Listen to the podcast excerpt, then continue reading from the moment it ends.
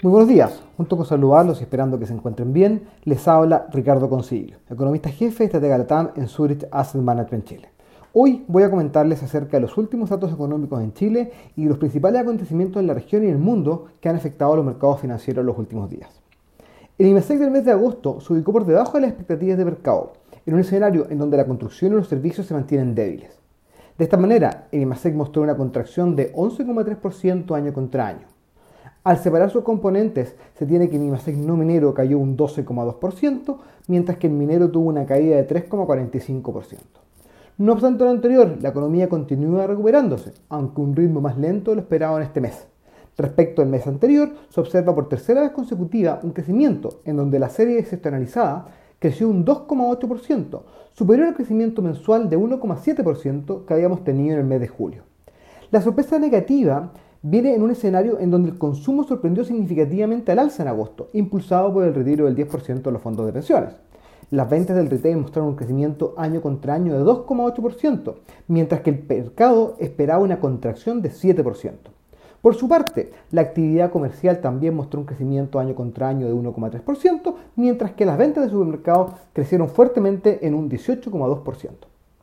Por otro lado, la producción industrial se contrajo en agosto de este año en un 4,8%, explicado principalmente por una caída en la producción manufacturera de 8,2%, mientras que la producción de electricidad, gas y agua y la minería cayeron un 2% cada una. En cuanto a la caída de la producción manufacturera, esta se explica principalmente por la baja en la división elaboración de productos alimenticios, que presentó una caída de 9,1% respecto de igual periodo del año anterior, generando así la mayor incidencia en la contracción de este sector. En cuanto a la producción de electricidad, gas y agua, dos de los tres componentes mostraron caídas. Por su parte, la caída en la producción minera es explicada por caída en todos los tipos de minería que la componen, la minería metálica tuvo la mayor incidencia con una caída de 2%, producto de la baja en la extracción y procesamiento de cobre. El mercado laboral mostró cierta mejora en este trimestre móvil, pareciendo que lo peor en términos de destrucción de empleo ha quedado atrás, pero todavía mostrando una cantidad de inactivos relativamente alta, pero que también mostraron cierta reducción en este periodo. El desempleo se redujo desde 13,1 a 12,9%, mejora lo esperado por el mercado. El empleo, luego de varios meses de contracción, mostró una creación de nuevos empleos.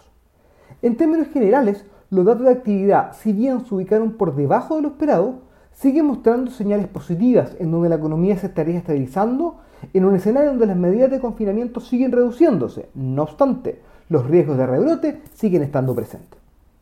También es importante señalar que al 1 de octubre 9.755.000 personas aproximadamente han solicitado el retiro del 10%. De estos, el 94% ya ha recibido sus recursos, con lo que las administradoras de pensiones han pagado 16 mil millones de dólares. En promedio, el monto retirado por persona alcanza el 1.356.000 pesos. Por su parte, de acuerdo a lo indicado por esta superintendencia, de concretarse el segundo retiro, 23% de los afiliados podrían sacar todo el saldo de su cuenta. Asimismo, en un segundo retiro, en promedio, las personas retirarían el 36% del saldo de su cuenta, con lo que sus pensiones se verían en promedio impactadas en un 23,1%. Por otro lado, en Argentina, la semana pasada el gobierno junto con el Banco Central anunciaron una serie de medidas que esperan apoyar el crecimiento económico y detener la fuerte caída de reservas del Banco Central, la que se intensificó en las últimas semanas producto de una caída de los depósitos en dólares del sector privado y por una mayor demanda de dólares luego de que se intensificaran los controles de capitales. Dentro de las principales medidas anunciadas destacan el apoyo de algunos sectores estratégicos de la economía junto con una reducción temporal a los impuestos sobre algunas exportaciones con el fin de que los exportadores tengan incentivos a liquidar los dólares provenientes de sus ventas y de esta manera incrementar la oferta de divisas en el mercado. Asimismo, el gobierno anunció que emitirá bonos indexados al tipo de cambio, los que serían pagaderos en pesos. Por su parte, el Banco Central de la República Argentina anunció que abandonaría el mecanismo de devaluación uniforme que estaba implementando con el tipo de cambio, permitiendo así una mayor volatilidad de la moneda.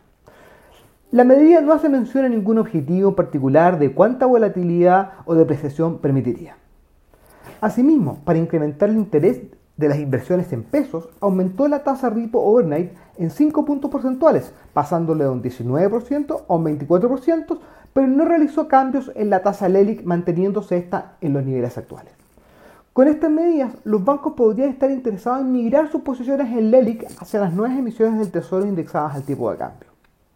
Estas medidas no resuelven los problemas de fondo de la economía argentina, como pueden ser el desbalance monetario, ni tampoco indican un plan económico que impulse una reducción del déficit fiscal y un crecimiento económico sostenible, por lo que esperamos que la presión sobre el tipo de cambio y la inflación se mantendrán. Finalmente, y probablemente la noticia más relevante en los últimos días, fue el anuncio realizado el día de ayer por Trump, luego de que regresara a la Casa Blanca por haber estado hospitalizado por coronavirus. En medio de las negociaciones entre republicanos y demócratas por un nuevo estímulo fiscal y luego que el gobierno de la Reserva Federal indicara que la economía requería de un mayor estímulo, el presidente de los Estados Unidos sorprendió a todos, anunciando que había instruido a sus representantes que detuvieran las negociaciones de un nuevo estímulo fiscal hasta después de las elecciones, cuando inmediatamente después de que ganara, aprobaría un importante estímulo que beneficiaría a trabajadores y pequeñas empresas. Como resultado, las bolsas reaccionaron negativamente y cerraron ayer a la baja, en donde el S&P perdió 1,4%. Lo anterior se da en un escenario en donde las encuestas para las elecciones presidenciales muestran un mayor apoyo al candidato demócrata. Asimismo, la propuesta de estímulo de los republicanos era de 1.6 billones de dólares, mientras que la de los demócratas era de 2.4 billones de dólares, en donde el presidente Trump señalaba que estos recursos no serían bien utilizados. Luego de estos anuncios, Trump ha continuado con una serie de twitters en donde señala que está dispuesto a aprobar inmediatamente un cheque de 1.200 dólares a los norteamericanos y llama a la Cámara y al Senado a aprobar la ayuda de 25 billones para las aerolíneas y de 135 billones para las pequeñas empresas. Esto logró calmar a los mercados, en donde los, futuros mostraron retornos positivos, mientras que en la apertura la bolsa norteamericana estaría recuperando parte de la pérdida del día de ayer. No obstante lo anterior, es probable que la volatilidad e incertidumbre puedan mantenerse hasta las elecciones del 3 de noviembre. Esperamos que este comentario haya sido de su interés. Y recuerden que pueden encontrar toda la información acerca de nuestros productos y fondos en nuestro sitio web zurich.cl. Muchas gracias y que tengan una muy buena semana.